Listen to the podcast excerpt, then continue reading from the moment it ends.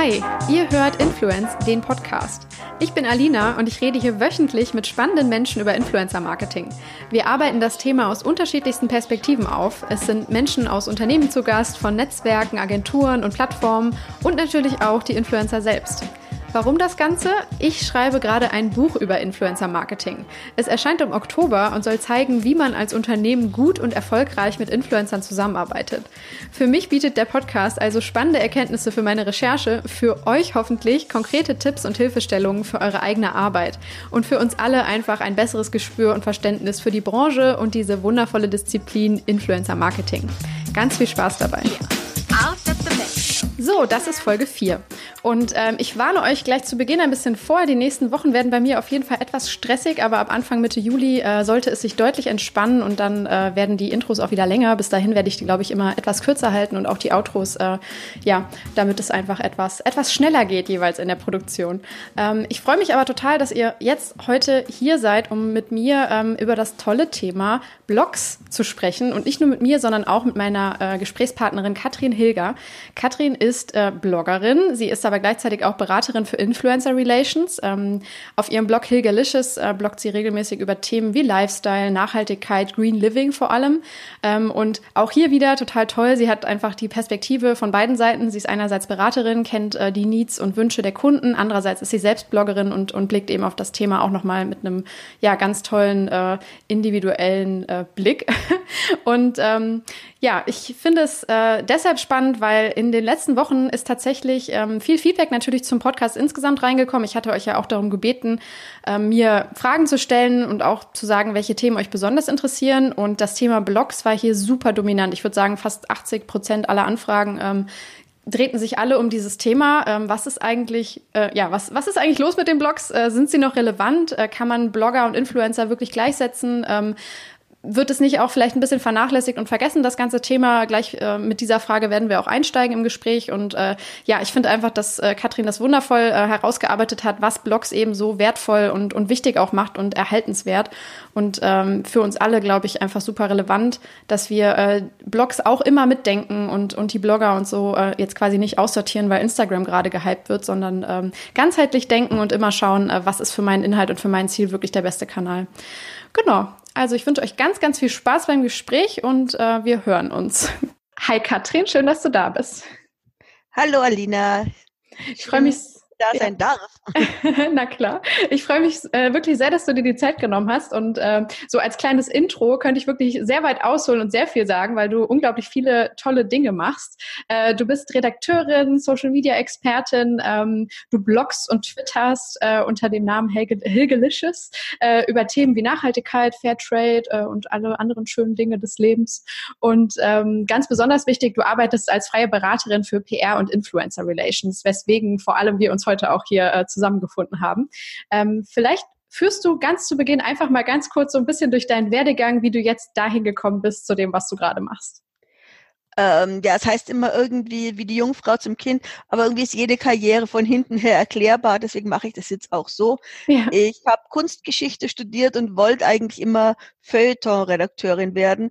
Äh, allerdings haben die damals bei der TZ, wo ich mein Volontariat gemacht habe, schwer an meiner Ernsthaftigkeit für die ernste Musik gezweifelt. Und ich bin Musikredakteurin dann dort geworden, Society. Das hat mich dann zu Bunten gebracht, ein paar Jahre lang. Und ähm, von der Bunten weg bin ich dann zu Siemens Mobile. Das war so mein, meine erste Berührung auch mit dem ganzen Digitalen. Das war allerdings leider nicht so günstig, dieses ganze, aber egal.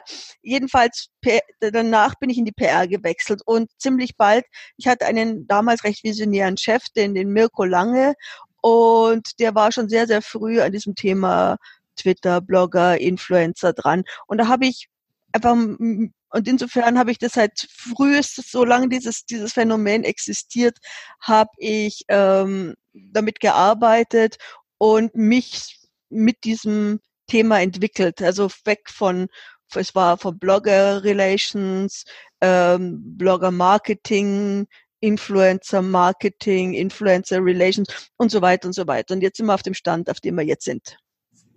Ja, total cool. Äh, wie sieht denn so dein Alltag aus? Also ähm, wie viel Zeit wendest du so für jeden Schwerpunkt auf? Bist du, würdest du sagen, mehr Bloggerin oder mehr Beraterin? Wie mixt sich das so zusammen? Oh, das ist eine, das ist eine gute Frage, das ist eine schwere Frage, die lässt sich so nicht beantworten, weil das mischt sich alles. Also der Blog ist sicherlich eine Leidenschaft, er ist aber auch ganz klipp und klar ein, ein, ein, eine Antenne und eine Wurzel rein in diese ganze Community. Ich kenne, lerne natürlich dadurch immens viele Blogger, Influencer kennen, äh, weiß ganz genau, wo die der Schuh drückt, weiß ganz genau, weil ich auch jeden Tag x Anfragen für meinen Blog bekomme, was ist gut, was ist, was ist grauenvoll. Ähm, insofern, es mischt sich um mein Alltag. Mein Gott, ich sitze bei, bei Klein Kursch oft im Büro. Da habe ich ganz, ganz tolle Kunden, ganz, ganz tolle Kollegen, muss ich echt sagen. Äh, sind da auch dabei, neue Wege zu beschreiten, beraten viel. Ich mache jetzt momentan auch, bereite ich die Outdoor vor. Das ist super mhm. schön. Die Outdoor ist diese äh, Sommerausgabe der ISPO. Mhm. Ähm, die jetzt von, von Friedrichshafen nach München gewechselt ist, da mache ich dann die ganze Blogger-Bespaßung, die Blogger-Walks und so weiter. Also das ist momentan so meine zwei Schwerpunkte und Bloggen versuche ich immer irgendwo so rein zu, zu zwängen, aber es ist natürlich auch da und wichtig. Ja. Ähm, und Du hast äh, so einen thematischen Schwerpunkt eben auf Nachhaltigkeit, Green Living und du, äh, du schreibst auch ganz explizit, äh, dass du äh, ja als Ü50-jährige Best-Agerin ähm, halt auch auftrittst und auch vor allem dann auch wahrscheinlich für diese Zielgruppe schreibst. Oder würdest du sagen, dass du äh, diesen Schwerpunkt nicht so legen würdest, am Alter äh, ausgerichtet? Ähm, das Alter ist mir insofern wichtig, als ich uns in der derzeitigen Debatte total unterrepräsentiert fühle. Ja. Ähm, äh, weil ich glaube, da ist, liegt ein gigantisches Missverständnis vor. Ich habe letztens, war so mal in, auf, auf LinkedIn oder von WNV, äh, schrieb irgend so ein Honk, muss ich ganz ehrlich sagen, ja, ähm, Netflix bietet für Frauen wenig und für Frauen Ü50 fast gar nichts. Und ich denke mir, Hä? was gucke ich dann da die ganze Zeit? Und ich glaube mittlerweile, dass es eigentlich Alter nicht mehr der entscheidende Faktor ist, sondern die Zugehörigkeit zu einer bestimmten Gruppe. Also das heißt, dass du bei dieser Twitter, Digital, Influencer, Schingelingeling-Blase bist oder ob du halt die, äh, die Hausfrau in Niederkaltenkirchen bist oder halt auch der Haus oder der Handwerker in Niederkaltenkirchen, äh, dann bist du, findest du auch als Mann U30 nicht unbedingt deine Inhalte auf Netflix. Also das ist, das finde ich, das regt mich auf. Deswegen betone ich das Alter. Ja. Äh, aber ansonsten ist das Thema Nachhaltigkeit in der Facette, so wie ich es beschreibe, äh, mir tatsächlich ein Herzensanliegen. Und man merkt halt schon, du hast eine Reichweite, die ist nicht schlecht. Das sind jetzt mittlerweile 15.000 Leute bis 23.000 Leute, die das im, im Monat lesen, diesen Blog. Und ähm, ja, dann, dann nutze ich halt diese Reichweite lieber für Nachhaltigkeit als kauf du Sau hier das neueste Trend-Make-up, weil ja, da gibt's ja schon genug. Also. ja, also würdest du dich selbst auch als Influencerin bezeichnen für die Leser, die deinen Blog lesen? Oh. Oder eher nicht, ja. die Frage ja, musste also, kommen. Ja, die musste kommen. Aber also ich, ich bin immer lustig und mild irritiert, äh, belustigt und mild irritiert, wenn ich lese so eine so eine E-Mail. Liebe Influencerin. Hm? ja, ähm, weiß ich nicht. Ich glaube, nein. Ich merke, dass Leute Sachen kaufen, die ich ihnen empfehle, aber da ist mein Augenmerk nicht drauf. Also wenn ich eine, einen Rat gebe, wenn ich irgendwas empfehle, weil ich es gut finde, dann schön, aber ich influenzen, nein. Mhm. Okay, also dann so am liebsten Blogger wahrscheinlich als Bezeichnung, wenn du jetzt über ja, ja, ja, ja, ja, ja, ne? ja. Okay. Blogger ist toll. dann reden wir doch auch echt mal so über über ähm, die Blogger oder Blog so als Urform vielleicht auch so Vorreiter für das, was wir jetzt unter so den Influencern vielleicht verstehen. Ähm, es war ja damals schon so, dass das halt die die erste Möglichkeit oder Plattform war für viele Leute ihre Gedanken zu teilen. Meistens in so einem Daily Journal oder so hat das angefangen, dass Menschen einfach über das geschrieben haben, was sie interessiert hat und begeistert begeistert hat. Und äh, ja, mit dem Aufkommen der anderen sozialen Plattformen wie eben Facebook, Instagram und so weiter, ähm, ist daraus ja nochmal was ganz Neues geworden oder was ganz anderes. Und ich erlebe es oft so, auch in der öffentlichen Diskussion, aber auch bei mir selber, dass äh, man die Blogs oft irgendwie hinten anstellt oder ein bisschen auch vergisst, wenn wir jetzt äh, über die, die ganzen großen äh, ja, Influencer-Stars reden, die dann vor allem auf YouTube oder Instagram stattfinden. Ähm, viele sind auch aus Blogs gewachsen, aber es spielt einfach nicht mehr so eine große Rolle. Wie nimmst du das wahr? Exakt genau so. Es ist interessant, welche Entwicklung die Blogs genommen haben. Die, die Blogstars der frühen Zeit, das waren eigentlich junge Männer, die da aus dieser Nerdblase entwachsen sind, ähm, die, die haben Blogs gemacht, so, so Gillies Playground, den gibt's sogar noch, äh, Wudat und so weiter. Also da ging's, war sehr, sehr techlastig, mhm. ähm, sehr, sehr, sehr auch so dieses, dieser Nerd-Humor, ähm, ja, auch ein bisschen, bisschen pornös, so wie, wie, wie so ein paar so, so Blogs aus, aus ähm, und zum Beispiel sowas wie jetzt der leider gestern verstorbene äh, Jakob Haupt mit seinem Dandy's Diary, das war schon eine Sensation, so in Richtung Mode. Und dann, dann driftete das, äh, dann, dann übernahmen die, die Mädels die Macht und die wirklich, die kamen mit Power. Und äh, ja, dieses, dieses ganz, dann haben, haben die Leute, also und die Marken auch gemerkt, wie sehr junge Frauen die, die, die Debatten im, im Netz treiben und wie, wie, wie viel Power die eigentlich haben. Also wie viel Power die so, so, so ein Influencer hat, hat man ja letztens an der Nissa Imani-Debatte äh, gemerkt, die es geschafft mhm. hat, jetzt ihre 500.000 Follower wie, wie einen Hornissenschwarm da zu lenken. Ähm, ja, und ja, mittlerweile, was sind, sind Blogs? Blogs sind teilweise mittlerweile Anhängsel zu großen Instagram-Accounts. Mhm. Ähm, Blogs sind, ähm, haben sich teilweise, also zum Beispiel im Food-Bereich, unfassbar professionalisiert. Also sprich, das sind also die, die Qualität der Food-Fotografie auf, auf Blogs und Instagram ist, ist abartig hoch. Du kannst da jedes Bild nehmen und eins zu eins in irgendein Kochbuch, ein hochwertiges Kochbuch hauen. Mhm. Ähm, es gibt ähm, sehr spezielle Blogs, es gibt gute Finanzblogs. Also das ist eigentlich, das ist das Komische, weil die meisten Leute verbinden mit Blog, Influencer, tralala, immer irgendwelche ähm, sehr, sehr hübschen jungen Mädchen, die auf Hotelbetten sitzen und äh, irgendwie ein, ein Produkt in die Kamera halten. Und das, das ist, ist ein großer großer Fehler. Und eine meiner Thesen, die ich auch immer vertrete, ist, dass die meisten Marken und die meisten Leute, die da überhaupt unterwegs sind, das ganze Portfolio, das ihnen das Netz bietet, nicht in ihrer Komplettheit begriffen haben und deswegen auch nicht nutzen und nutzen können, weil sie äh, ja, also die, die sehen halt immer nur die, die letzte, den, den letzten Ringelschwanz von der letzten Sau, die durchs letzte Dorf getrieben wird und, und sehen nicht das, das große Bild und die großen Möglichkeiten, die sich ihnen bieten. Ja. Was würdest du denn sagen, können vor allem Blogs Unternehmen bieten? Also ganz banal. Ähm, Blogs können Themen besser, also können ein Thema fundiert aufarbeiten, können das mit einer Bildsprache, die offensichtlich einer Menge Leser gefällt, verzieren. Also wie, wie sie es auf Instagram halt auch können.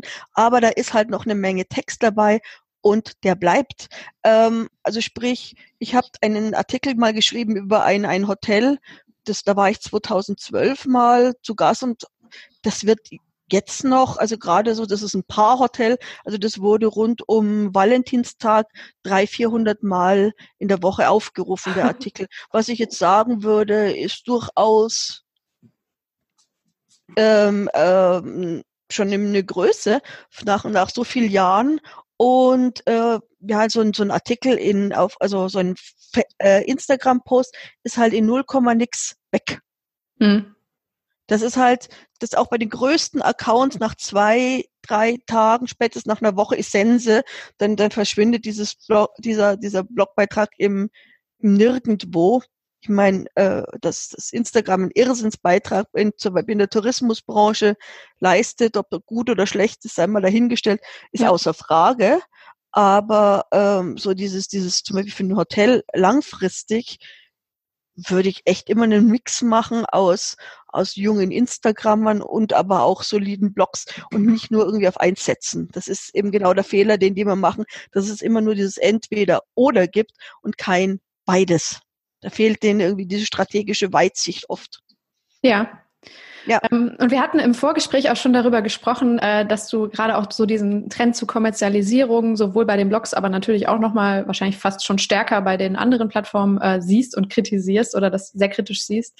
Ähm, auch neben dieser ähm, dem vielleicht mangelnden Verständnis dafür, was Influencer Marketing oder Relations wirklich sein können. Äh, was siehst du vielleicht noch für Fehler oder so in diesem ganzen, ja, in diesem ganzen Mix aus Unternehmen mit sehr viel Geld, aus Influencern, die natürlich auch eigene Interessen haben äh, und dann noch vielleicht den Konsumenten irgendwo in der Mitte. Ähm, ja, wie siehst du diese Situation? E-, ehrlich, es ist, es ist sehr schwierig. Also Studien haben ja bewiesen, dass es den jungen Konsumenten offensichtlich oder den jungen Lesern, sagen wir jetzt erstmal Lesern, ja nicht Konsumenten, den ersten Lesern relativ wurscht ist, ähm, was ihre Stars da machen, solange es unterhaltsam ist. Hm. Also wenn das eine, eine unterhaltsam präsentierte Werbung scheint den meisten Jugendlichen auf Instagram scheißegal zu sein. Da bin ich vielleicht zu alt, aber mich stört das schon. Also wenn ich in jedem zweiten Bild irgendwas hingehalten bekomme, vor allem irgendwie jedes Mal was anderes. Also wenn die mir irgendwie an einem Tag das empfiehlt und am nächsten Tag vom Konkurrenz das, das genaue Gegenteil.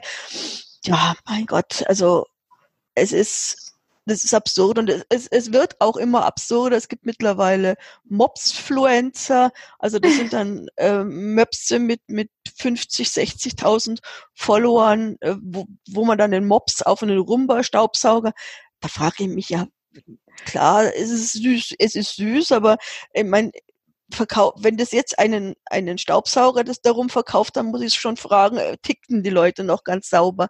Ähm, genau das geht's mir auch mit, mit ja, es gibt ja mittlerweile virtuelle Influencer, die mhm. haben eine Million Follower, die machen jetzt Kampagnen für, für Fenty, also von der Rihanna, die Marke, die mhm. machen Kampagnen für Prada. Ich meine, ja, also das ist halt das Ganze dann ad absurdum wenn man dann überhaupt keine Menschen mehr dazu braucht, dann finde ich das fast schon konsequent. Dann macht man halt irgendwie so ein, so ein, so ein Verkaufs-Instagram, wo, wo virtuelle Übermodels den, den begeisterten Massen irgendwelchen Schrott verkaufen.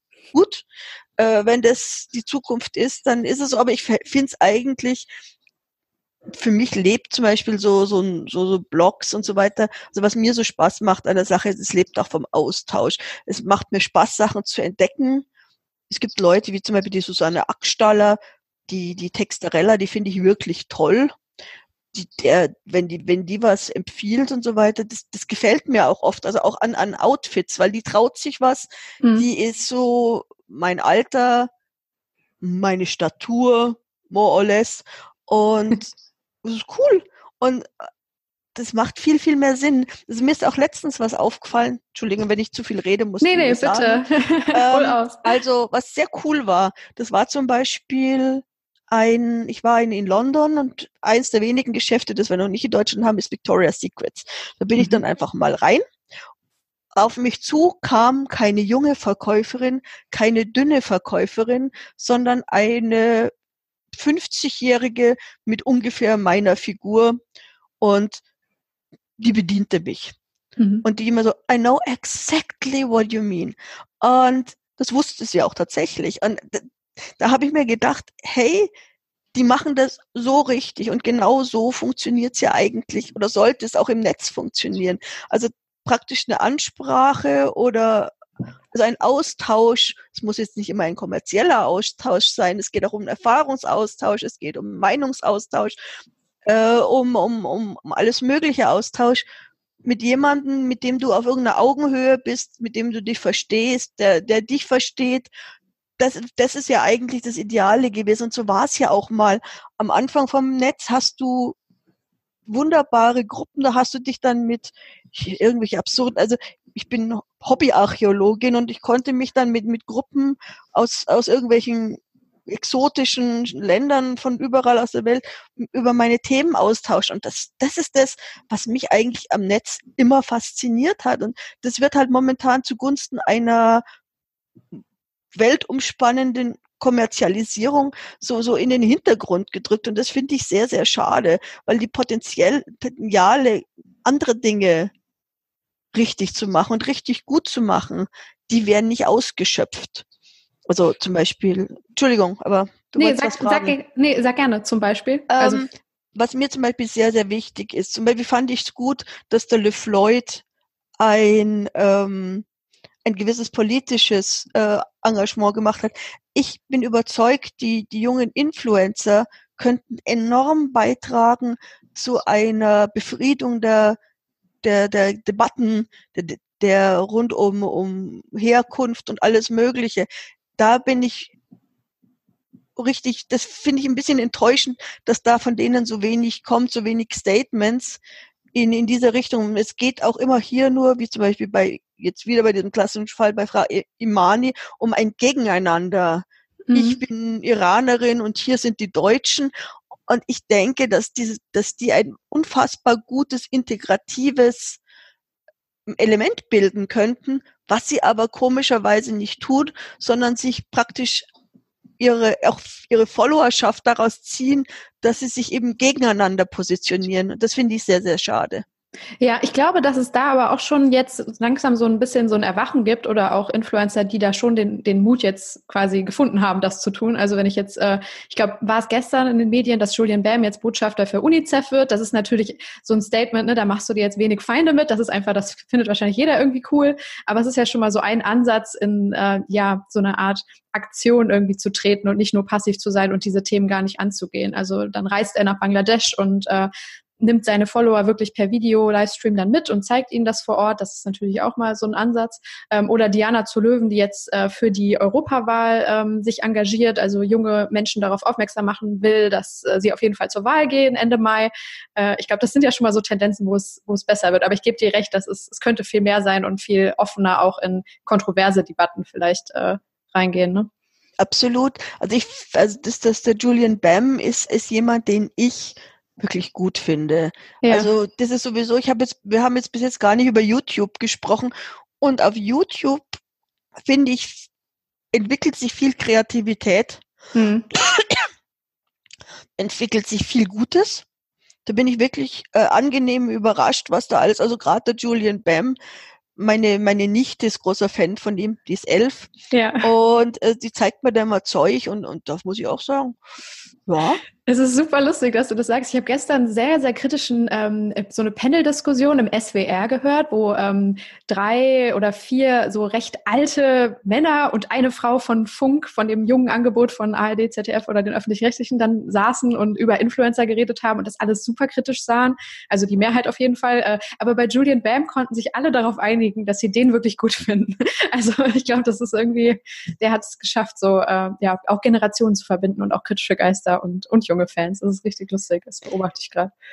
Ja, es gibt aber es gibt eine Menge, die ich gut finde. Und man darf ja. das auch nicht unterschätzen, weil immer wenn die sagen, ja, die machen ja nichts, und so sage ich, okay, dann mach das mal. Dann ja. wird ja. jetzt auch mal Influencer mit zwei Millionen Followern, wenn das jetzt so nix ist. Das ist, das ist etwas, was man echt unterschätzt. Das ist eine harte Arbeit. Das ist auch ein Talent, dass man irgendwie, hey, zwei fucking Millionen Leute. Da, davon ja. träumen die meisten Medien davon, dass du zwei Millionen Leute an, an Abonnenten hast. Ähm, ja. Das ist, äh, das ist Wahnsinn. Und ähm, ja, also ich, ich ganz ehrlich, deswegen finde ich es halt auch so schade, dass es dann ähm, dieses ganze Potenzial, das diese Leute haben, halt so nicht mehr genutzt wird, als zu, guck mal, ich habe eine neue Uhr. Ähm, so ein Zufall. so ein Zufall auch, ja. Und das ist, ich also da hat ja mal der, der, der Böhmermann hatte dann einen sehr, ja. sehr, sehr kritischen Rent. Den finde ich gut auf der einen Seite, auf der anderen Seite geht er am, am Ding vorbei, weil offensichtlich das den Leuten schon bewusst ist, mhm. aber es ist ihnen trotzdem egal ist. Ja. Und äh, ja, also offensichtlich ist diese kommerzialisierte Form der Unterhaltung oder so so so Unterhaltungsshopping auch durchaus geländegängig geworden. Also Germany's Next Top Model, äh, also fettere Produktplatzierungen ist, ist schwer möglich. ja. Also muss ich sagen, ist schon, das ist das hart am Dreistigkeit. Es ist sogar so, dass zum Beispiel, wenn man irgendwo Getränke dort auf dem Tisch stehen sieht äh, die sind rein montiert. Ne? Das ist die, die, weil du darfst in Amerika keine Lebensmittel mit reinnehmen und die gibt dann Firmen, die die per CGI keine äh, Monster in das in diese Wohnung projizieren, aber Getränke. künstliche Getränkedosen. Die dann wirklich gar nicht eigentlich da waren, sondern nachträglich. Nein, nein, die waren nie da. Oh Gott. Okay. Es ist alles so, es ist alles so schräg und es ist alles so wow, sehr plastik, aber es ist, es ist, es ist, wie es ist und ich meine, das ist halt der Punkt. Also, du kannst jetzt nicht, ich meine, klar kann ich jetzt hier irgendwie mit der, mit der haargrauen Kulturkeule daherkommen, oh, Untergang des Abendlands. Nein.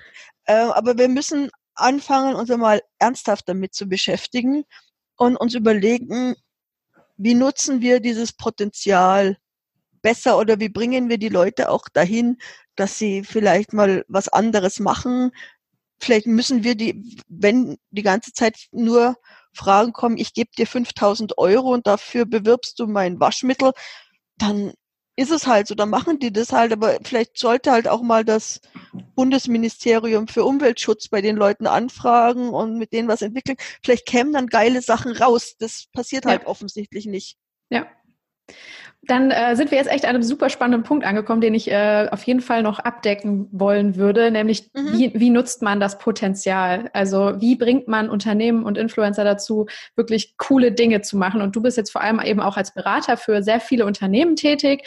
Ähm, und da muss man ja echt schon sagen, also sehr, sehr viele äh, Marketingentscheider wissen dass es da jetzt gerade einen riesigen Hype gibt ums Influencer-Marketing. Vielleicht haben sie selbst schon Dinge ausprobiert, ähm, mehr oder weniger erfolgreich. Ähm, aber auf jeden Fall gibt es einen riesen Run auf diese Disziplin, im Moment immer noch. Also ich sehe jetzt noch nicht, dass es total abflacht oder dass jetzt schon was als was total Normales oder so angesehen wird bei vielen Leuten. Ähm, und man muss sagen, für viele eignet es sich bestimmt sehr gut, bei manchen total, also als Schwerpunkt vielleicht in ihrem Marketingmix, bei manchen eher so als kleine Ergänzung und bei anderen aber wiederum vielleicht auch gar nicht. Also wie setzt du dich ganz am Anfang von so einem Beratungsprozess mit Unternehmen hin? Welche Schritte werden dadurch laufen, um herauszufinden, hey, für euch wäre das wirklich eine große Chance, ihr könntet damit was bewegen? Wuh, großes Thema, ja. schweres Thema, ähm, weil genau die Vorurteile, über die wir gerade gesprochen haben, sind natürlich in den Köpfen auch drinnen. Ja. Das heißt, ähm, wenn ich jetzt zum Beispiel jetzt ein hochseriöses Produkt hätte, dann sagen die, ja, also Influencer äh, braucht man nicht. Oder du hättest ein technisches Produkt oder auch ein B2B-Produkt, wie zum Beispiel ganz verrückt, wie es eigentlich jeder denkt, das kann nicht funktionieren, aber komme ich sowas wie Auto ähm, Zubehörteile. Also Auto, hm. wenn du Auto reparierst, die die Teile dann in so einem Motor ja. ist kein Thema, wo jeder, wo jemand sofort schreit, hey, Influencer. Weil jeder denkt sofort, was machst du denn dann? Gibst du der, der Bibis Beauty Palace ein paar Schrauben? Nein. Ähm, so. Dann, dann schaust du dir, du musst, und das ist der Punkt, du musst einfach mal reingehen und schauen, was für Debatten finden wo mit wem statt. Und dann siehst du auf einmal, dass es auf Instagram eine Unmenge an so Schrauberkönigen gibt weltweit, hm. die die Moneys, Moneys äh, Schrauberbude oder wie immer die Dinger sich nennen. Und nichts sind dann so ölverschmierte Typen, die dann erzählen, ja, oh, da werden wir dann diese, diese Seil, diese Winde, muss man dann da einbauen und dann, da gibt's wieder Saft auf dem, auf dem Motor. Ja, aber ein besser, also eine bessere Zielgruppe als die kannst du nicht finden. Das heißt also, vor dem ganzen Beratungsprozess und äh, du, der Kunde kommt mit einem, mit einem Ziel und das ist mal das Erste, dass du mit dem mal ein Ziel definierst. Du musst vom Ergebnis her denken. Das ja. ist für mich das Entscheidende. Also das ist immer der Punkt, den ich immer versuche, den Leuten in die Köpfe zu kriegen. Was verdammte Scheiße wollt ihr denn erreichen? Ja. Was soll denn nachher passieren, idealerweise in einer idealen Welt? So. Und erst dann, wenn wir wissen, okay, wir möchten, dass unser Akkuschrauber, unser Haarspray, unser Ding oder was immer oder unsere Botschaft XY an die Welt getragen wird, dann können wir mal drüber nachdenken. Und wie könnte das funktionieren? Dann schaust du an, wo, wo sind die Zielgruppen? Da haben wir bei Glencoe, gibt es da Kollegen, die können fantastische Personas erstellen. Ähm, da muss man auch immer mit dem Team arbeiten, das ist auch ganz wichtig. Ähm, der, der, der Kollege Simeon zum Beispiel, der ist auch ganz, ganz großartig dabei, so, so, so taktische Sachen zu und strategische Sachen zu erstellen. Also, so, ich bin mehr so hands-on. Ja. Gut, dann hast du das, also dieses ganze, dieses, das ganze, jetzt hast du mal ein Ziel, du hast die Persona, die dir angesprochen werden soll. Und, und jetzt kommt erst einmal die Überlegung, wie, wie funktioniert das? Liest die nur Zeitung? Ist die, wo ist die? Und dann kannst du sagen, hey, wir machen jetzt eine gute Twitter-Kampagne oder ein Teil von den Stakeholdern ist auf LinkedIn, ein Teil ist auf, ähm, auf, auf äh, Twitter ähm, und die große Blase, die das und das, die, die reine Produktinfos will, die holen wir auf Facebook und Instagram ab. So, so setzt sich sowas auf und dann, dann hat das auch Hand und Fuß. Weil dieses, ähm, diese Geschichten, ich will was mit Bibi machen. Und was? Und was ja. soll dabei rauskommen? Das sind immer die Sachen, ja, ich habe gehört, die ist die größte und das ist genau der Schmarrn, den man hat, den ähm, Zahl, weil Zahlen sagen ein bisschen was, aber Zahlen sagen nicht alles. Also wenn ich jetzt zum Beispiel eine, eine, jemanden hab, der die 300 Leute, die in Deutschland irgendwelche Autoersatzteile einsetzen, erreicht. Ja. Der erreicht die alle. Dann hat der eine Reichweite von 300, aber von 300 perfekten. Und ja. das, das unterschätzen irgendwie manche Leute. Du hast, oder auch diese Einmalaufschläge, weil ähm, mit, mit den Millionen Leuten hast du fünf, kostet ein Instagram-Post 5000 Euro. Ja. So, das ist vergleichsweise zu einer Vogue-Werbung günstig, ist aber trotzdem eine Stange Geld. Ähm, da musst du halt schauen, aber dass du mit denen langfristig oder auch dich einfach mal mit diesen Leuten, vielleicht unterhältst du dich auch vorher mal mit denen. Uh, crazy. völlig crazy und sagst, so, wir haben jetzt das und das Produkt, überlegen wir uns doch mal gemeinsam, wie du das inszenieren würdest oder was Sinn macht. Ja. Ähm, es, es gibt ja so ein paar, also es gibt so ein paar Influencer-Gruppen, die zum Beispiel verkaufen wie geschnitten Brot. Und wenn man kapiert, warum, dann, dann, dann macht es auch total Sinn, weil es ist zum Beispiel junge Mütter. Junge Mütter verkaufen an junge Mütter unendliche Massen an, an Zeug, weil junge Mütter sind total unsicher und die wollen das absolut Perfekte für ihr, ihr Baby, ihre Familie. Die wollen auch das, das gewisses Prestige. Das ist auch wie Bräute. Also oh ja. eine bist du gerade dran oder was? Nein. Nee, nee, aber mein, mein Freundeskreis auf jeden Fall. Und da ja. werden immer höhere Preise aufgerufen. Also das ist auch äh, ein Feld für sich nochmal, was man diskutieren könnte. Irrsinn. Aber das ist, ich finde gerade dieses Thema Braut ist, ist, ein, ist ein super Ding, weil das, da, da hast du eine unsichere Zielgruppe, die aber unglaublich ähm, nach, also die nach Anerkennung, Prestige und Sicherheit sucht. Diese Hochzeit soll geschmackssicher sein. Das ja. ist ja auch da, zum Beispiel der, der, so, okay. Und dann weißt du, jetzt die und die Marken empfiehlt eine als geschmackssicher anerkannte Autorität in diesem Gebiet. Und du weißt, wenn du jetzt diesen Seifenspender mit deinem Konterfei nicht auf dem Klosett stehen hast und da ist jemand drunter und der sieht das, dann kannst du diese Hochzeit in die Tonne treten. Das ist, der war letztes Jahr so der Seifenspender mit dem Konterfei des Brautpaars. Oh Gott. Auf, personalisiert, musste aufs Klo. Und die Hussen müssen zum Kleid passen. Und ja, also wir kommen, aber ja. ich finde, an, an solchen Beispielen kann man wahnsinnig gut die Mechaniken erkennen. Und genauso wie eine Mutter, die dann sagt, oh Gott, kann ich mich mit dem ähm, Kinderwagen, mit dem ich da auf der Straße bin, mich überhaupt blicken lassen? Oder brauche ich jetzt den neuesten äh, Hyper Hyper von Bugaboo? Ich, ich kenne mich mit den Dingern nicht aus. Ich bin da bin da raus aus dem Thema. Mhm. Ähm, ja, das ist das ist echt interessant und ähm, ja, da, da muss es immer, an sowas muss man halt immer hingucken, um zu kapieren, wie es wirkt. Also so, so die Leute, die reines Marketing betreiben, also wirklich Influencer als Vertriebskanäle sehen, die setzen momentan ganz stark nicht auf Mikros, das ist totaler Blödsinn, und auch nicht mehr so sehr auf die Makros, sondern die setzen auf die zwischen 50 und 100.000, die mhm. unglaublich einflussreich sind. Mhm. Unfassbar. Wie kann man denn am, am, sichersten identifizieren, ob jetzt dieser eine Hunderttausender Influencer wirklich den Einfluss bei meiner Zielgruppe hat, den ich vermute? Wie geht ihr da vor, wenn ihr die auswählt?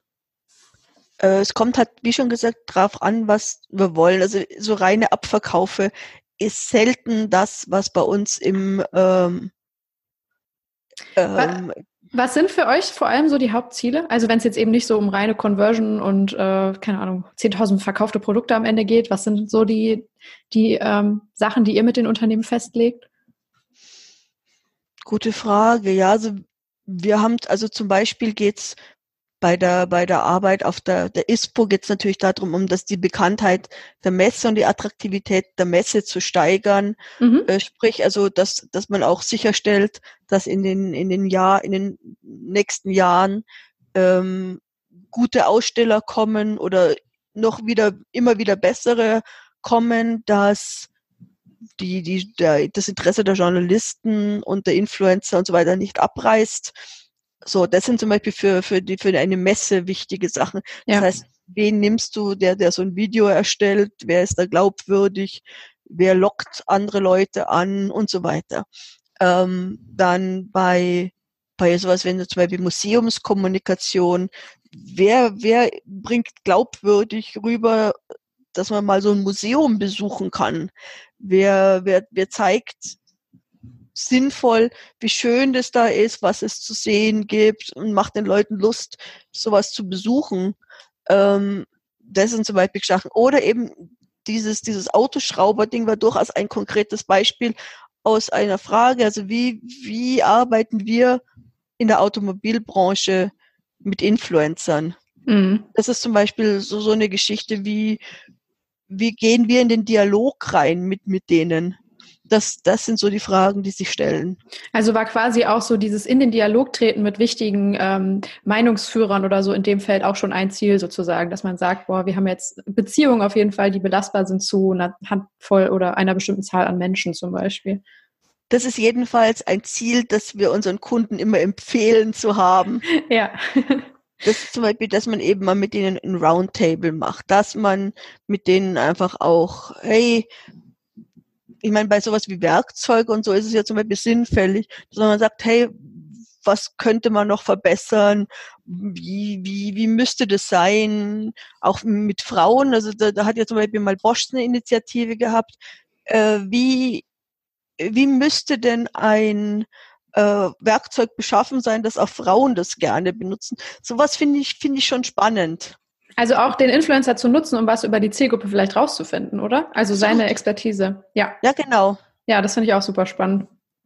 Oder natürlich, du hast, du kannst dir natürlich auch mit denen in Dialog treten, um einfach auch irgendwie um, über Trends, weil niemand setzt Trends besser ähm, als, als, als Influencer. Wobei ich sage, es sind nicht die Trendsetter, sondern es sind die First Follower.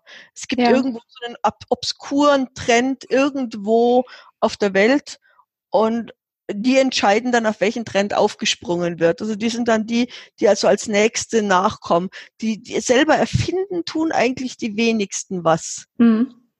Das, das ist sowieso so eine, so eine ganz, ganz, jetzt ganz spannende Geschichte, dass momentan, du bist ja jünger als ich, aber würde mich da deine Meinung auch interessieren, ähm, es nicht Wunsch ist, individualistisch zu sein, sondern dass du zeigst, dass du Teil einer Gruppe bist. Und nur, dass du vielleicht der beste Teil dieser Gruppe bist, aber nicht, dass du irgendjemand irgendwas komplett anderes, individuelles machst. Ja. Äh, ja, würde ich sogar äh, dir recht geben. Also ich beobachte das auch, dass gerade auch durch die Influencer betrieben, jetzt, wenn ich das jetzt aus meiner Bubble betrachte, eben der so Mitte 20-jährigen Frauen, ähm, es ist schon zu beobachten, dass sich auch alles total angleicht. Ähm, also alle tragen irgendwie dieselben Marken, alle haben ungefähr dieselbe Frisur, ähm, alle, äh, also ja, achten auf so einen gewissen Stil und, und äh, haben auch auf einmal irgendwie dieselben Interessen, habe ich immer das Gefühl. Ähm, was vielleicht auch nur jetzt so an meiner Beobachtung liegt. Ich glaube, das gab es auch immer schon, dass sich natürlich so Gruppen irgendwie rausdifferenziert haben. So damals waren es vielleicht die Hip-Hopper und die Rocker, die sich abgegrenzt haben und da haben auch alle dieselben Klamotten getragen. Aber es wird etwas beliebiger, habe ich das Gefühl, und auch mehr so kommerzgetrieben. Und äh, ja, weiß nicht. Also so dieses, das Schönheitsideal wird irgendwie total einheitlich definiert, habe ich das Gefühl mittlerweile, zumindest bei Frauen. Finde ich, ja, bei Männern auch, die haben alle diese nach hinten gegelten. ja, ja, stimmt. Diese also Haartolle also, oder. Genau, ja, exakt, die, diese, diese. Seite diese, rasiert. Ja. Die heißen, die, die, also hat einen sehr unanständigen Namen, deswegen sage ich den jetzt nicht, diese Frisur, diese, diese, diese Fuckman, das sage ich jetzt doch. Oh echt? Ich ähm, habe keine Ahnung.